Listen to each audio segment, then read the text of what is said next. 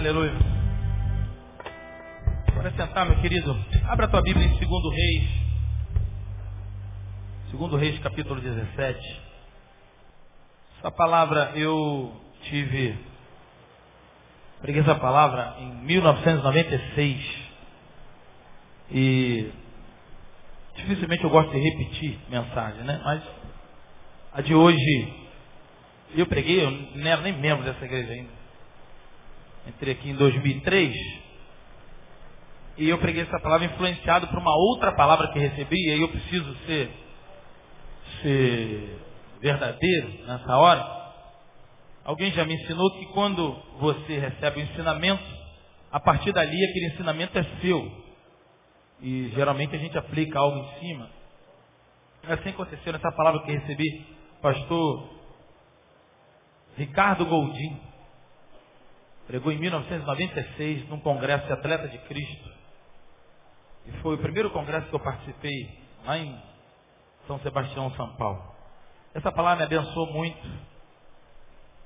E quando eu recebi o convite para estar tá falando aqui com os irmãos, estar tá aqui com os irmãos nessa noite, comecei a pensar, né? a gente sempre fica pensando, o que nós vamos falar, vamos com, compartilhar, e ver essa palavra como um, uma flecha na minha mente. E eu nem me lembrava muito bem do texto. Lembrava lembrava da, do, do, enredo do texto, né, mas não me lembrava exatamente onde estava. Tive que procurar. E os pontos clarificados na minha mente também vieram. E eu falei, meu Deus, quanto tempo? 1996.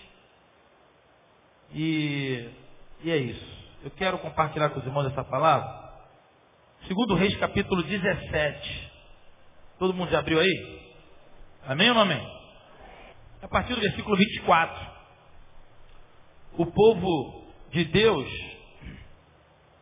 é, no reinado de Judá, ele recebe assolações e é perseguido, inicia o cativeiro do povo assírio.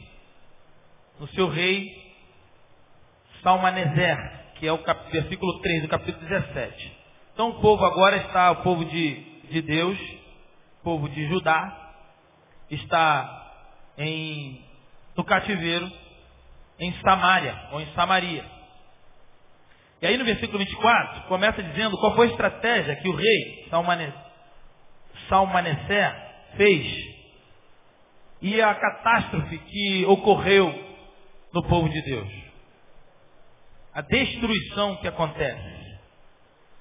E aí, versículo 24 diz assim: O rei da Síria trouxe gente de Babilônia, de Cuta, de Ava, de Amate e de Sefarveim, e a fez habitar nas cidades de Samaria, em lugar dos filhos de Israel. Tomaram posse de Samaria e habitaram nas cidades, nas suas cidades. Então, logo de cara, alguns prejuízos, algumas coisas por causa do pecado só acontece com o povo de Deus porque eles desobedecem a Deus como sempre e aí abrem é, oportunidades para se destruir. Porque o povo de Deus, até hoje, né, o crente, o servo de Deus, ele não pode ser, ele não pode ser destruído de fora para dentro. Mas ele é destruído de dentro para fora. Ele é implodido. Porque em Jesus, o povo de Deus, ele é minado, ele é implodido. E o Satanás, o inimigo, sabe disso. Sempre as estratégias são assim. Um casamento abençoado dificilmente vai ser um míssil que vai destruir. Quando estive em Israel, quando você entra em Israel, o poder de alcance de caça-míssil de Israel, 5 quilômetros, 10 quilômetros de distância. Atacar Israel não é tão fácil. Mandaram mísseis sobre Israel. Os, quando você entra, na, quando você entra na, na fronteira, em Israel você vê os caça-mísseis. Os caça o míssil apontado para os ares, a 5 quilômetros de distância, 10 quilômetros de distância, o míssil está vindo, o, o míssil de Israel já vai para destruir esse míssil. Então, para destruir de fora para dentro, não é tão fácil. Mas como é como é a, a, quais são as chances do inimigo atacar Israel? É o homem bomba, ele entrando, minando na, na, na fronteira. Um avião que chega, né? nos ônibus que chegam do Egito. Quando você chega, a, a, a revista é minuciosa. Fazem perguntas sobre você que você nem imagina. Você fica de boca aberta e pergunta sobre tudo. Uma contradição sua, você tem o risco de não entrar em Israel. Pois bem, porque eles sabem que a chance que tem é essa. Então, o inimigo também sabe disso. Uma família forte, fortificada, como que ele vai fazer? Ele não vai chegar com uma proposta. Não vai chegar uma mulher de qualquer jeito, não. Vai chegar uma amiga da amiga, um amigo do amigo. E assim, você sabe a história. Então, a chance que tem é de minar. O que acontece com o povo de Israel é que ele foi minado por adesões, por parcerias, por alianças. E é o que eu sempre digo, o princípio também serve comercial. Parceria é uma coisa, aliança é outra coisa. Parceria podemos fazer com qualquer um, desde que esteja é, bem delineado os acordos. Parceria a gente faz com qualquer um. Como? Entra no táxi. Você está duas horas da manhã na rua, você nunca viu o cara, você faz uma parceria. O cara vai te levar em casa, você vai acreditar nisso, você não tem alternativa. E você vai pagá-lo. Isso é parceria. Agora, aliança é outra coisa. Aliança já envolve outros valores. Valores eternos, valores insubstituíveis. Isso é aliança.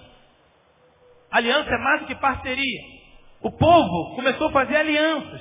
E as alianças custam caro. O pecado do povo minou o povo, fez com que o povo decaísse e perdesse a sua liberdade.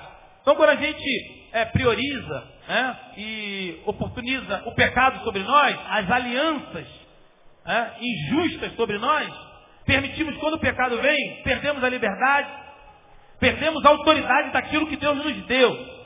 Ou seja, o inimigo vem, não só é inimigo é, invisível, espiritual ou espiritualizado, mas os inimigos, os seus inimigos visíveis e invisíveis, eles vêm e tomam aquilo que é seu.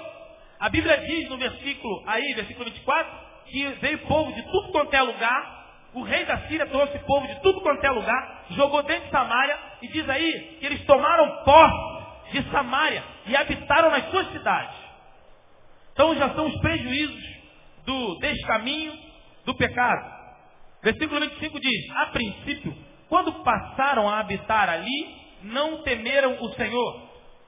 Então mandou o Senhor para o meio deles, o quê? O quê? Leões. Eu quero que você mantenha a sua Bíblia aberta, grave, guarde bem esse texto, porque é uma palavra profunda, muito profunda, e que certamente vai falar tremendamente no teu coração, e tem muito a te ensinar e me ensinou muito. E é uma palavra muito atual. É uma palavra para os nossos dias.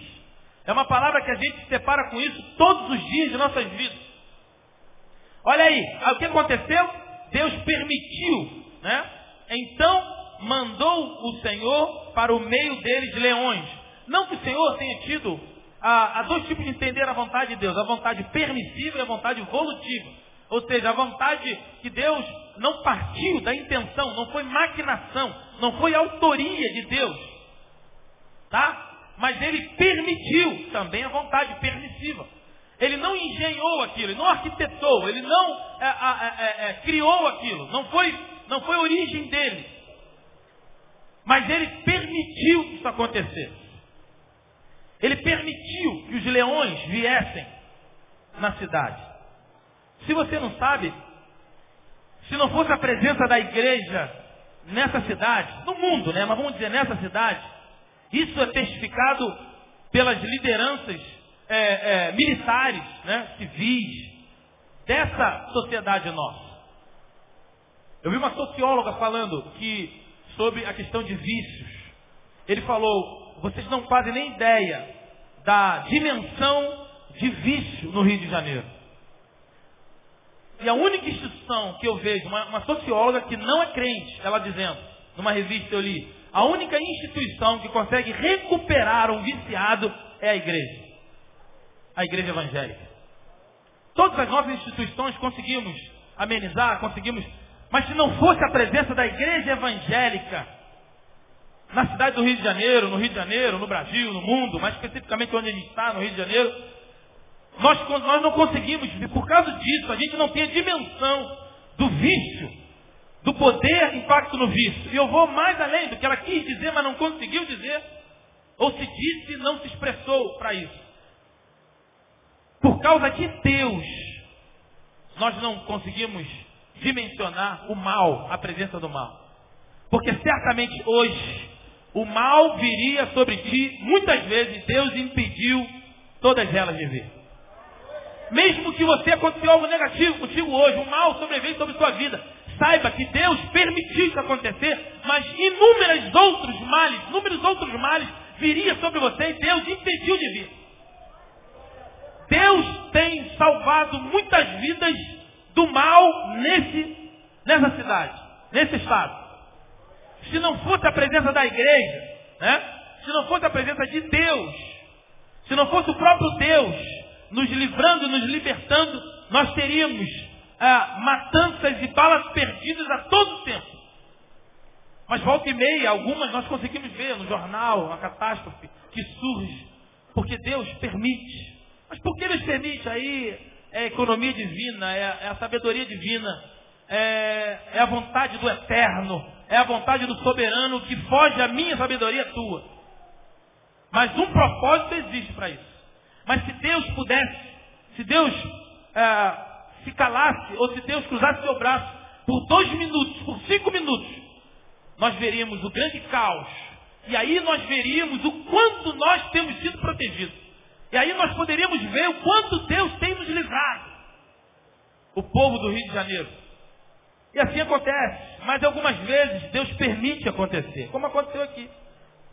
Aí a Bíblia diz que então mandou o Senhor para o meio deles leões. E os leões sempre queriam estar no meio dos homens.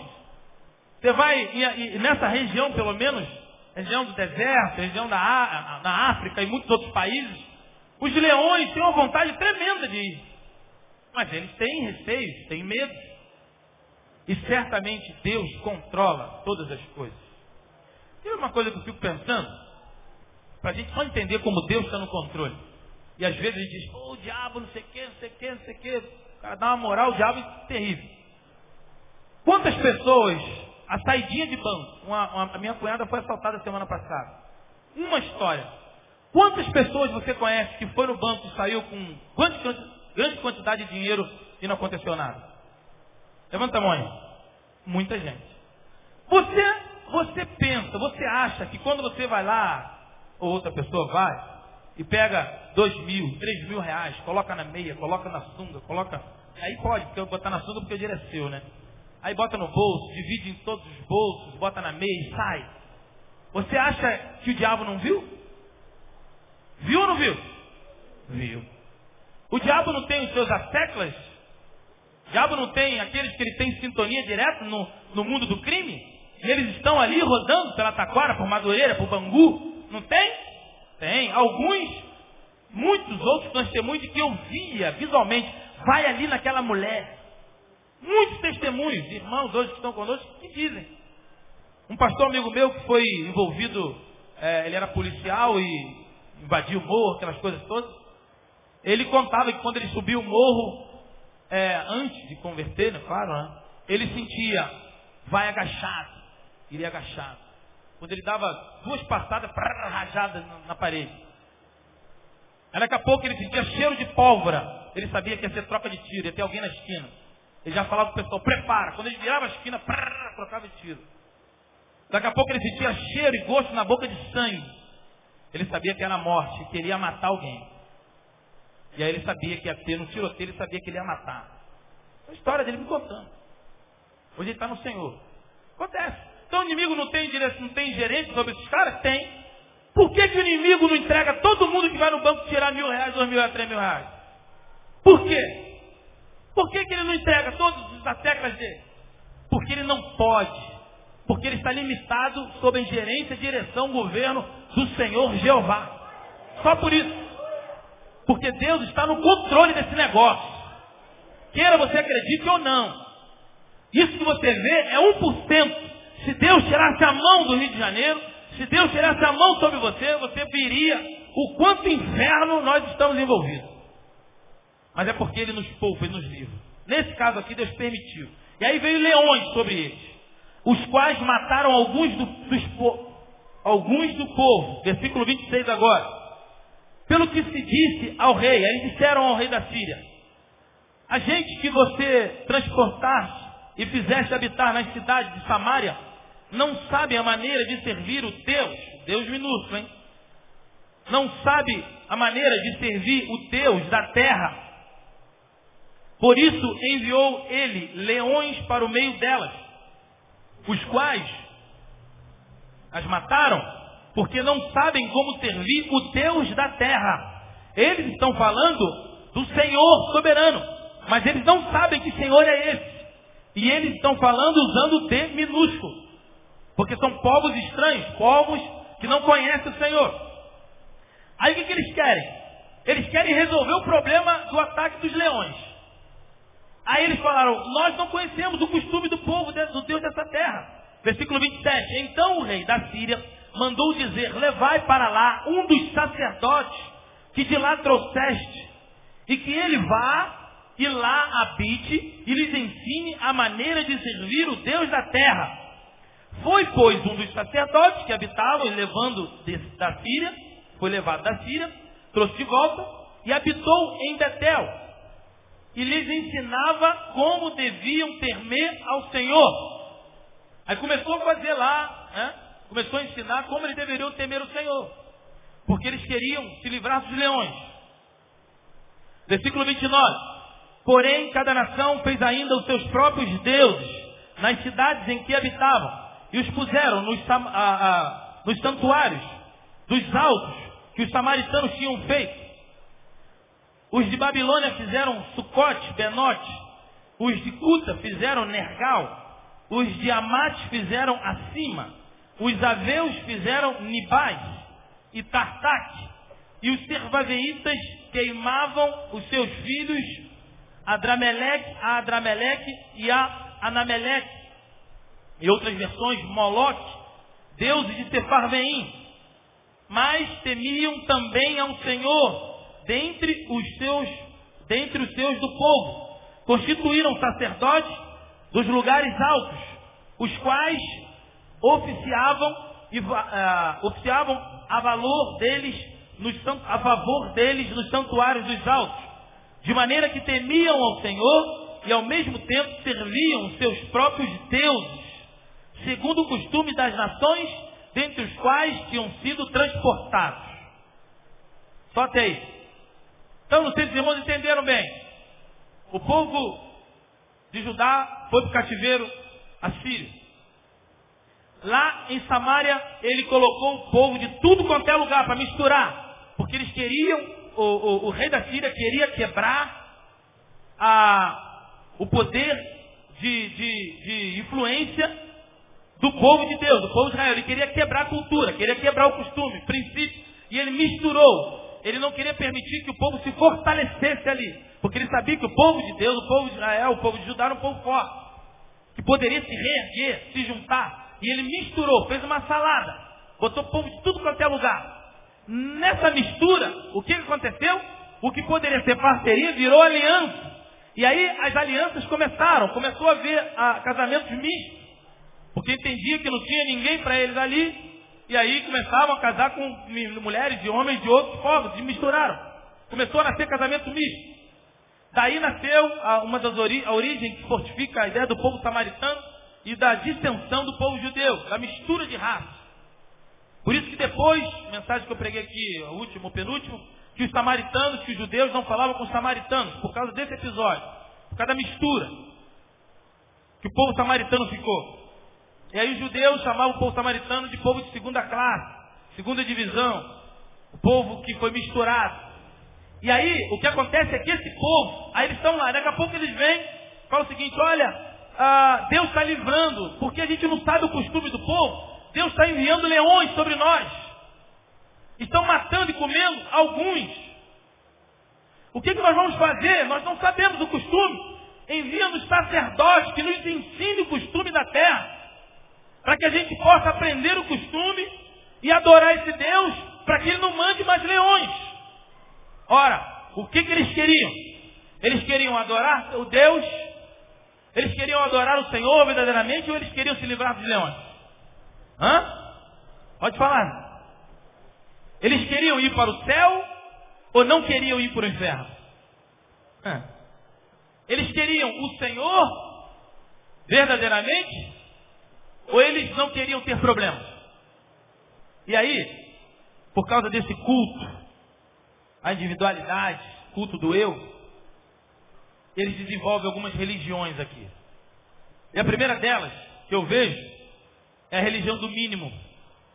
No versículo 26, diz assim: Porque não sabem como servir os deuses da terra. O que eles queriam, eles pediram ao rei da Síria que fosse enviado sacerdotes que os ensinassem a adorar o Senhor, porque eles queriam resolver um problema. Eles não queriam um relacionamento com Deus, eles queriam a solução de um problema. Eles queriam realizar, eles tinham uma religião, e aqui eu chamo religião do mínimo. O que é a religião do mínimo? Religião do mínimo é aquele relacionamento que a pessoa desenvolve com Deus querendo cumprir o mínimo possível. Então é o seguinte, Senhor, o que, que eu tenho que fazer? Qual é o mínimo que eu posso fazer para poder estar na fita contigo? Qual é o mínimo que eu posso fazer para ter uma vida de proteção tua? É dízimo do, do bruto ou dízimo do líquido? Será que eu posso beber dois copos de cerveja, três copos de cerveja ou um copo de cerveja? Um copo de cerveja é beber socialmente, mas beber duas garrafas aí já não dá. Foi o que me perguntaram agora. E a cerveja sem álcool? Agora tem cerveja sem álcool. Qual é o mínimo que eu posso fazer para ficar bem com Deus?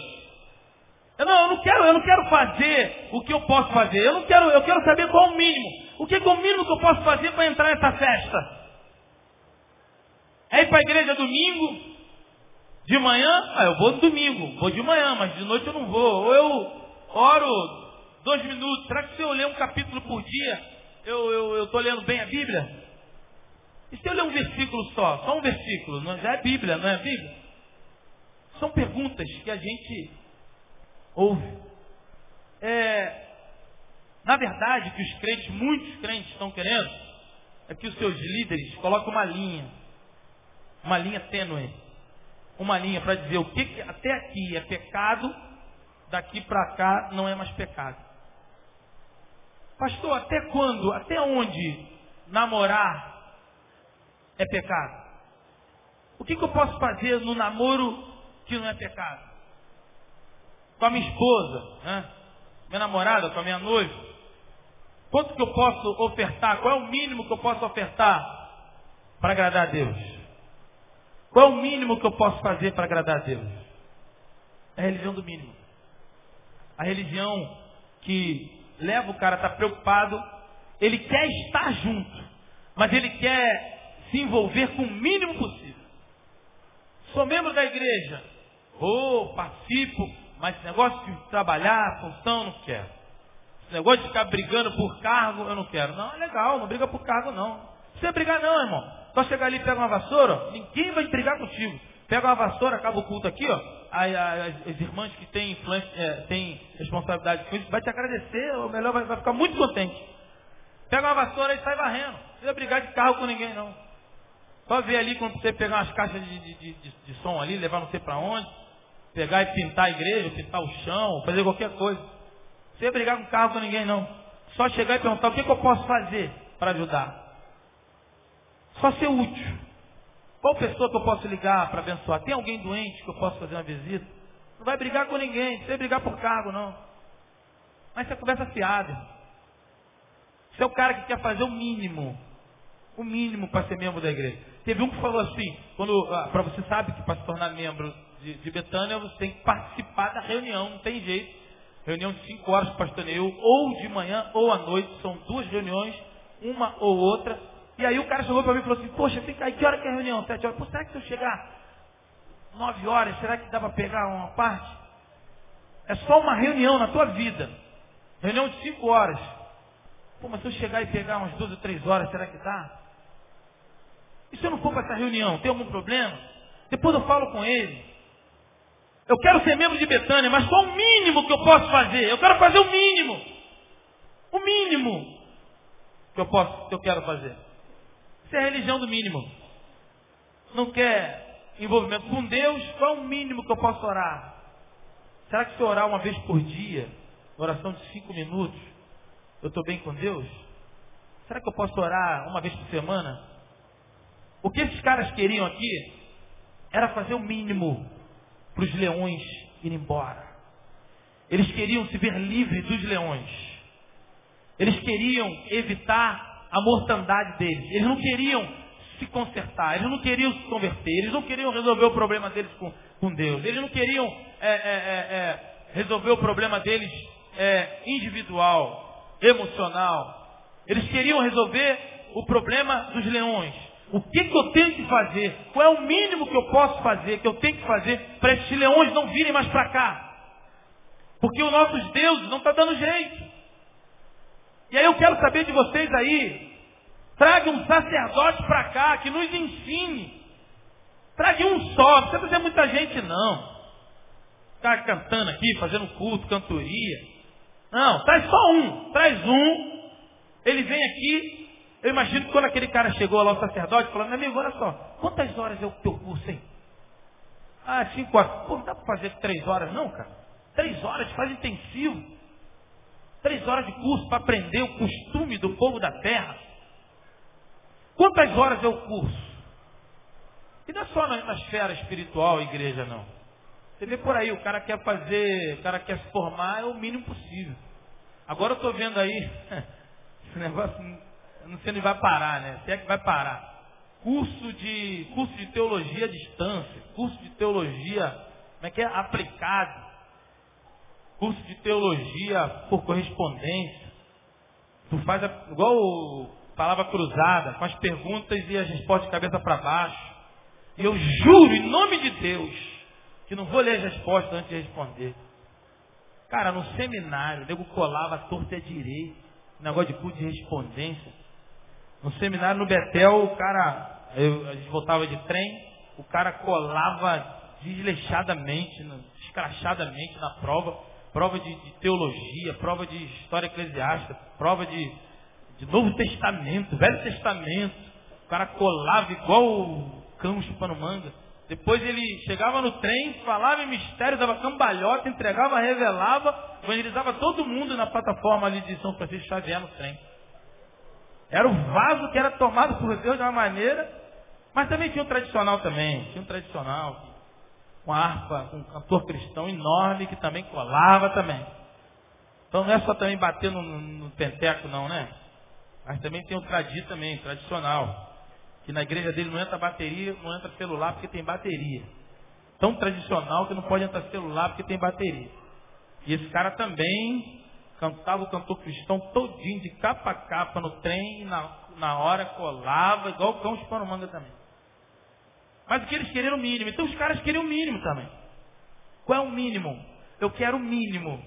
Então tem um curso aí que os caras querem se formar, querem ser pastor de qualquer jeito, e querem é, é, fazer curso de, de correspondência por, por osmose, por internet, por e-mail vai fazer um curso por e-mail, vai fazer um curso de, de, de um, era dois anos, depois passou para três anos, depois passou para dois anos, agora um ano, agora tem seis meses, daqui a pouco é curso instantâneo, venha, receba uma oração e fique bacharel em teologia. E aí o cara sai falando, pô, gente que estuda um pouquinho, fala besteira direto, imagina esses caras aí, eu não sei como é que é não. Mas, a religião do mínimo é a religião que está apta a fazer o mínimo ele quer investir o mínimo possível para conseguir a sua benéfica, para conseguir o seu alívio. É o mínimo possível. E aí, eles queriam, na verdade, realizar o mínimo para poder evitar, impedir que os leões viessem sobre eles. Em segundo lugar, veja aí no versículo 27. Então o rei da Síria mandou dizer: levai para lá um dos sacerdotes. Estou só um cara. Ele não quiser nem investir muito. Estou só um malandro. Um sacerdote tá bom. Dois, vai querer, cada um tem um módulo de seis meses, vai durar um ano esse negócio. traz só um, que a gente chega com uma apostila de seis meses, a gente dá um corte, bota essa apostila aí para três meses. Quando chegar um mês, a gente já manda ele embora, paga os três meses a ele, mas diz que já está tudo bom, que a gente já sabe o costume já. E aí trouxe o malandro lá, trouxe o sacerdote também, o cara, malandro que aceitou essa parada também, também está também envolvido no esquema. Deve ter levado por fora e tudo. E aí vem aí o versículo 27. Então o rei da Síria mandou dizer, levai para lá um sacerdote, de que lá trouxeste, que ele vá e lá habite, e lhes ensine a maneira de servir o Deus da terra. Na tua versão está o costume do Deus da terra, não está? O costume do Deus da terra. O que eles queriam? Eles queriam que o sacerdote viesse e dissesse, ó, oh, nessa hora, quando você falar essa hora, você dá um brado que o povo vai, vai jubilar. Nessa hora você agacha, dá um rodopio, finge que vai dar um chute e recolhe, que o povo vai regalar o olho, o povo vai gostar. É a religião da técnica. É a religião que impressiona. É a religião da performance. É a religião do evangeliquez, do jargão. É, é, é, é a religião do costume. É a religião que qualquer crente de 3, 4, 5 anos, qualquer pastor que está acostumado a pregar, qualquer dirigente, ele sabe que tem uma técnica. A gente sabe que tem uma técnica. Isso se aprende no seminário. Existe momento, no momento de, de, de exegese, momento de, de homilética. Existe uma matéria chamada não é não, é homilética. Você aprende esse negócio. A hora de você, você vai falar de Deus, você fala de Deus com a mão esquerda, você fala do diabo com a mão direita. De Deus você levanta a mão do diabo, porque Deus tem que o diabo. Entendeu? Isso é técnica. Porque para você facilitar a visualização do povo, a mentalização do povo, isso é técnica. Você aprende isso. Mas você não pode usar isso como arma, você não pode se escorar nisso. Você não pode achar que é só isso. Tem hora que você tem que sussurrar, tem hora que você tem que falar alto, tem hora que você tem que avançar, tem hora que você tem que recolher. Isso tudo é técnica de oratória. Mas o problema é que hoje, as igrejas evangélicas, a liderança evangélica tem usado isso como prioridade. Igreja que a palavra, você, você vê que a palavra não é prioridade, mas a técnica é prioridade. Há toda uma técnica que antecede o momento de ofertório, há toda uma técnica que antecede o momento da palavra. Há todo um esquema para que seja é, beneficia, é, beneficiado aqueles que estão fazendo. Então o que eles queriam ali, eles não queriam Deus, eles não queriam nada com Deus. Eles não queriam se humilhar, eles não queriam é, é, é, é se consertar, eles não queriam ter uma vida nova com Deus, não queriam nada disso. Eles queriam que Deus impedisse os leões de virem. Se é Deus que está mandando, vamos, vamos, fazer um esquema, vamos fazer um arrego.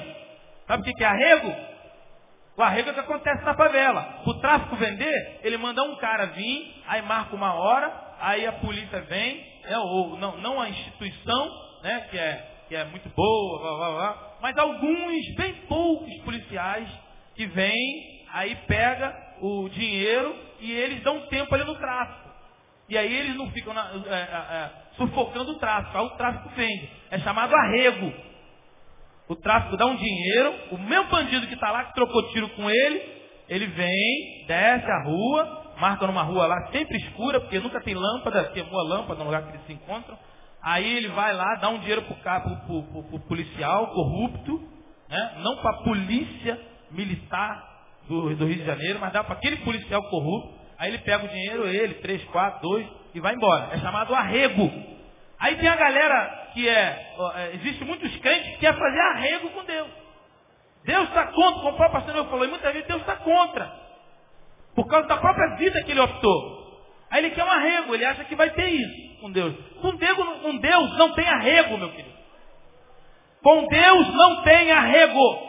Ou você pede perdão e se humilha, você larga suas armas no chão e diz, perdi. Ou você se entrega, ou você vai ser saqueado. Você vai perder a batalha. Porque não tem como vir contra Deus. Então não há forma de maquiar, não há forma de, de, de, de administrar, de negociar com Deus. O que eles queriam era isso. Eles queriam impedir que Deus viesse com os leões. Eles queriam impedir que Deus é, é, é, permitisse que os leões viessem. E aí o que eles queriam? Eles queriam negociar com Deus. Por algum momento, eles queriam dar um arrego, eles queriam dar uma trégua. Está ruim, estão quebrando. Está tá difícil demais. E aí o que fazem? Muitos fazem? Vem para a igreja. Ah, eu vou para a igreja, porque minha vida não está andando. Eu vou para a igreja. Ó oh, pastor, domingo que vem eu vou para a igreja. É, minha querida, é, as coisas estão muito ruins do meu lado, está dando tudo errado, eu vou ver se vou lá. Eu falei, vai lá, vai lá para ver se Deus abre os caminhos. Vai lá. Deus não negocia. Deus não abre caminho. O caminho já está aberto, é o caminho do sangue da cruz. O caminho já está aberto. Quem quiser entre no caminho. Deus está ávido, está doidinho, entre aspas, para fazer com que você entre e corra no caminho. Por isso não tem arrego, não tem negociação. E aí eles fizeram isso. Eles trouxeram sacerdotes para ensinar o costume do Deus da terra. Ou seja, isso é a religião da técnica. É a religião da performance. É a religião da aparência. É a religião do evangeliquez. É a religião do idioma gospel. Né? É, aquele, é, aquele, é aquele idioma que todo mundo sabe que. Aquele, aquele dialeto que todo mundo sabe que ele é crente. Você é varão? Você é crente, irmão? Graças a Deus, aleluia. E aí tem todo um sistema de apresentação e na verdade é só apresentação. Você bate a sua casca. É técnica pura. Técnica que parte do púlpito para o povo e do povo para o púlpito. Técnica com Deus. Vou, vou ofertar tudo que eu tenho. Deus amanhã vai me triplicar, porque sete vezes vai me dar. São técnicas que a gente se ilude. E achando que dessa forma Deus vai agir. Pensando que Deus é interruptor, que aperta, ele apaga, aperta, ele acende. Deus não é interruptor. Deus não é um gênio da lâmpada maravilhosa, que você esprega, aparece, tum, faça três pedidos, meu filho. Deus não é. Deus ele não se prostra. Deus ele não reconhece a técnica. Um evangelho de técnica, um culto de técnica. E eu vou para a televisão, peço dinheiro para manter o programa na televisão, que é muito caro. Para ter o programa na televisão, tem que pedir dinheiro para manter o programa na televisão. Para pedir dinheiro, mas como é que eu vou pedir dinheiro? Qual é a justificativa que eu vou dar? O programa. Agora eu quero abrir um outro programa, um outro programa, um outro programa. E assim vai embora. É igual a história do Toshine, vende mais porque é fresquinho, fresquinho porque vende mais. Justificativa, justificativa em cima de justificativa por causa da técnica. Um evangelho de técnica. É uma religiosidade técnica. São igrejas técnicas são crentes técnicos. Ninguém é especialista em nada. Todo mundo técnico. Todo mundo técnico. Quem serve, quem vive numa religião técnica, se torna um crente técnico. Um crente high-tech, pastores high-tech e por aí fora. Porque querem aprender só o costume do Deus da terra. Cara, me ensina aí, cara. Como é que eu faço para fazer essa oração? Eu quero só orar bonito. Eu quero só pregar bonito. E para você impressionar, como eu já disse, existem técnicas. Pregadores que são um pregador, são técnicas. Isso é técnica. Existem frases de texto. Um bom professor de literatura português pode tirar grandes sermões. Fazer sermão, só você entender muito bem, entender um pouco de grego, saber as raízes das palavras, um bom jogo de contextualização, um pouco de emoção, fazer o povo chorar, porque o povo gosta de chorar. Isso é técnica. E ao sair, vão, vende centenas de milhares de CDs. Porque é técnica.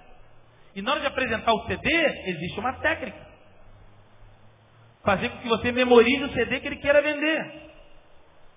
Prender o que você quer. O que, que você quer? Qual o leão que está te afligindo e você quer que o leão fuja de você? Não existe leões? Ah, eu quero que meu, meu, meu, filho seja curado, que meu filho saia das drogas, que minha filha deixe a prostituição, que aquele namoro. São leões.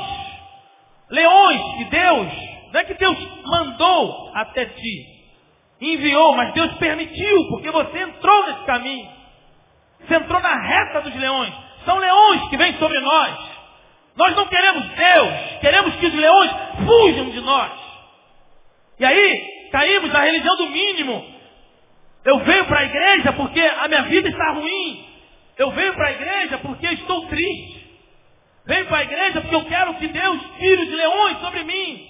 Eu não quero me consertar com Deus. Eu só quero, Senhor, Deus, que tu livre, tire os leões de cima de mim. Porque muitos dos meus, eu tenho morrido a cada dia. Mas Deus não é domador de circo. Deus não é veterinário. Deus é Deus, e o seu nome é Jeová Sabaoth o Senhor dos Exércitos. Yeshua Hamashia, o Senhor o Messias. Esse é o nome dele. Então não adianta pedir para Deus tirar os leões, porque Deus vai falar, não vou tirar aquilo que você se meteu. Se proste, se quebre, se humilhe, que aí eu vou mover. Se você se voltar para a parede, como aconteceu com Ezequias, aí Deus vai mover. Se volte para a parede, que Deus vai mover o céu por você. Mas não entra nessa, filho. De querer usar Deus de remedinho, de dor de cabeça, de analgésico, porque ele não é. Essa galera aqui estava querendo tomar um comprimidinho. Essa galera aqui estava querendo só que Deus resolvesse o problema deles. Nós não queremos oferecer holocausto ao Senhor. Nós não queremos compromisso contigo. O que eu quero é que o Senhor tire esse leão que está em cima de mim. Tire os leões que têm vindo sobre mim. E são muitos os leões, não é? Pois bem, não adianta aprender só o costume. Não adianta só aprender o jargão. Eu repreendo em nome de Jesus. Não adianta. Porque como está no livro de Atos, os sete filhos de Seva, sacerdotes, foram repreender um demônio e usaram técnicas que eles tinham aprendido como repreendia demônios. E eles entraram numa casa, diz a Bíblia, que um homem estava endemoniado. E os sete filhos de Seva entraram na casa e disseram, vos conjuro, ou seja, te repreendo do nome do Deus de que Paulo prega. Olha como é que eles fizeram. Isso é técnica. Isso é usar técnica de que ouviu dizer. Sabe o que o demônio diz para ele? Sei bem quem é Jesus, conheço muito bem Paulo. E vós, quem sois? O demônio falou para ele, sete filhos de Seva, sacerdotes. Eram sete meninos criados dentro da igreja. Conhecia toda a técnica da igreja. Conhecia todos os argumentos todos os preâmbulos da igreja, todos os costumes gospel, evangélicos, sabia de tudo, eram livres. E aí entrou, bateu de frente com o demônio. O demônio falou, ah tá. Eles chegaram para repreender, repreenderam. Usaram a técnica. Os conjuros. Te repreendo em nome do Deus de que Paulo prega. A Bíblia diz que esse homem assenhorou-se, ou seja, tomou os sete e arrebentou com os sete. Eles fugiram dali ralado, todo rebentado, roupa rasgada. O demônio atropelou todos os sete. Arrebentou com eles. Porque ele, o demônio perguntou uma coisa só. Conheço muito bem Jesus, sei quem Paulo é. E vós, quem sois? A religião da técnica anula o sentido de pessoalidade. A religião da técnica se transforma em repetidor. Só isso. Deus não é um Deus que se relaciona no campo da técnica. Por último, para a gente encerrar, versículo 28. 28 não, 33. De maneira. Aí eles fizeram tudo isso. Aí trouxeram o sacerdote. Deixa eu ver aqui. Olha aqui primeiro, ó. Versículo 27, eu já falei, né? Ele veio, o sacerdote veio de manhã. 28, olha aqui o 28. Foi, pois, um sacerdote que haviam levantado em Samaria e habitou em Betel e lhes enviava, e lhes ensinava como deviam temer o Senhor. Porém, cada nação fez ainda os seus próprios deuses nas cidades em que habitavam e os puseram nos santuários dos altos é, que os samaritanos tinham feito. Ou seja, não adiantou nada. Eles vieram, não adiantou nada que eu digo na questão de eles se arrependerem. Eles vieram, negociaram, aprenderam o costume e continuaram fazendo o que, tinham, que, que, que vinham fazendo. Olha o 33, para a gente encerrar. De maneira que temiam ao Senhor. Hum, muito bem. E ao mesmo tempo faziam o quê? Serviam os seus próprios deuses, com D minúsculo. E já está no plural, não precisa, né? Segundo o costume das nações, dentre as quais tinham sido transportados ou seja, eles estavam na terra do Deus verdadeiro, Eles estavam junto com o povo verdadeiro. Eles usavam o jargão do Deus verdadeiro, ou melhor dizendo, é, é, do povo, né? Que era semelhante ao costume do Deus da terra. Usavam todos os costumes mas a realidade é que o seu coração, os seus corações não tinham sido convertidos ao Deus verdadeiro, ao Senhor da terra. Eles só ofereciam costumes. E aí o que que deu? A última religião, que é a religião da duplicidade. A Bíblia diz que eles temiam o Senhor e ao mesmo tempo serviam seus deuses. Temiam o Senhor e ao mesmo tempo serviam seus deuses. Sabe o que, é isso? temer ao Senhor e ao mesmo tempo servir os seus deuses, seus próprios deuses, religião da duplicidade. Uma religião dupla. Uma religião que não é a religião do Senhor. É uma religião em que eu gosto muito de Deus, tenho muita fé em Deus. Eu vou à igreja sempre, dizimo. Eu leio a Bíblia. Eu oro. Eu jejuo. Eu subo, subo monte ou não faço nada disso. Eu rezo todo o meu cantor cristão todo dia.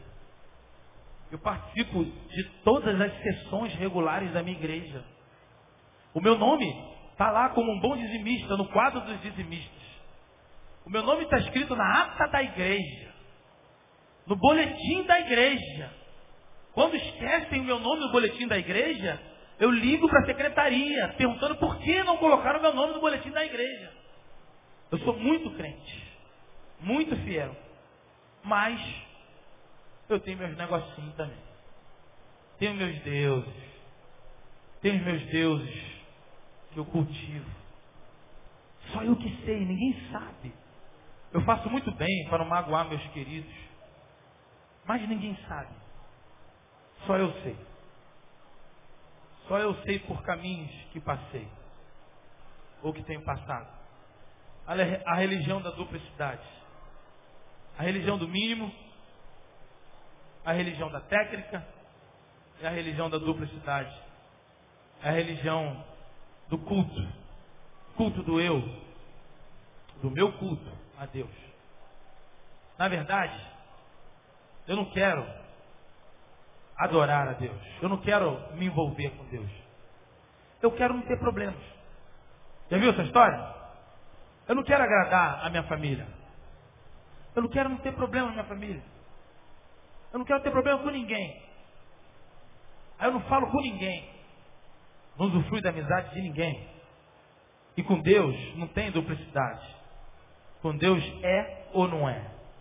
Ao contrário do que muitos pensam, o Evangelho é radical. Radical. Jesus é um Jesus radical. Jesus é um Jesus maneiro, gente boa, festeiro, mas ele é radical. A Bíblia é radical. A Bíblia fala de céu e de inferno. A Bíblia fala de Deus e Satanás, ainda que Satanás não seja antagonismo de Deus. Mas como referência, a Bíblia fala de céu e inferno. Fala do bem e do mal. A Bíblia fala de salvação e perdição. A Bíblia fala de ah, estar com Jesus ou estar sem Jesus. Não existe meio termo. Não existe duplicidade. Ou você está com ele ou não está com ele. Então não se engane achando que você pode controlar, você pode administrar, porque você é sagaz, porque você é tal. Não adianta, cara. Ou você é, ou você não é. Ou você é quente ou você é frio. Se for morno, ninguém aguenta coisa morna. água é boa, quente, você faz chá. Gelada você bebe, faz suco. O leite quente, leite morno. Pô, nem minhas crianças gostam de leite morno.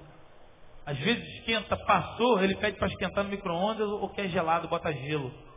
Coisa morna, ou é quente, pouquíssimas coisas morna presta. A Bíblia diz sobre quente e frio. Porque o quente serve, o frio pode ser, uma vez arrependido, pode ser esquentado pelo Senhor. Agora morno, está no meio. Pior lugar para se ficar em cima do muro. Você toma pedrada dos dois lados. Então essa palavra de hoje são para aqueles que querem ficar em cima do muro. Ou que estão em cima do muro. O que acha que é possível viver uma vida em cima do muro. Não é. Aqui em cima do muro você toma pedrada dos dois lados. Então, querido, a religião que você proposta dessa palavra, a religião nessas três que, que nós vimos, religião do mínimo, religião da técnica e religião da duplicidade, são religiões que estão próximas, são meia verdade, são próximas de Deus, mas estão infinitamente distantes de Deus. Infinitamente distantes de Deus. Então que nessa noite Deus te abençoe. Que Deus te conduza. E que Deus revele a ti o propósito dele na tua vida. Amém? Vamos ficar de pé, vamos orar para a gente ir embora. Em nome de Jesus. Pai, no nome de Jesus, nós queremos te agradecer pela tua palavra, por esse culto, pelas bênçãos que o Senhor tem lançado sobre nós, pelo teu carinho, pelo teu zelo, pelo teu tratar. Fale a cada coração. Leve segundo a tua direção. Revele aqueles a tua palavra de hoje. Mostre, conduza. Mostre aonde tem acontecido a religião do mínimo, da técnica, da duplicidade. Transforme os corações em coração por inteiro na tua obra. Transforme cada coração aqui, aqueles que conseguiram identificar essa palavra. Para a tua honra e a tua glória, nós oramos. No nome de Jesus Cristo, hoje e sempre. Amém e amém.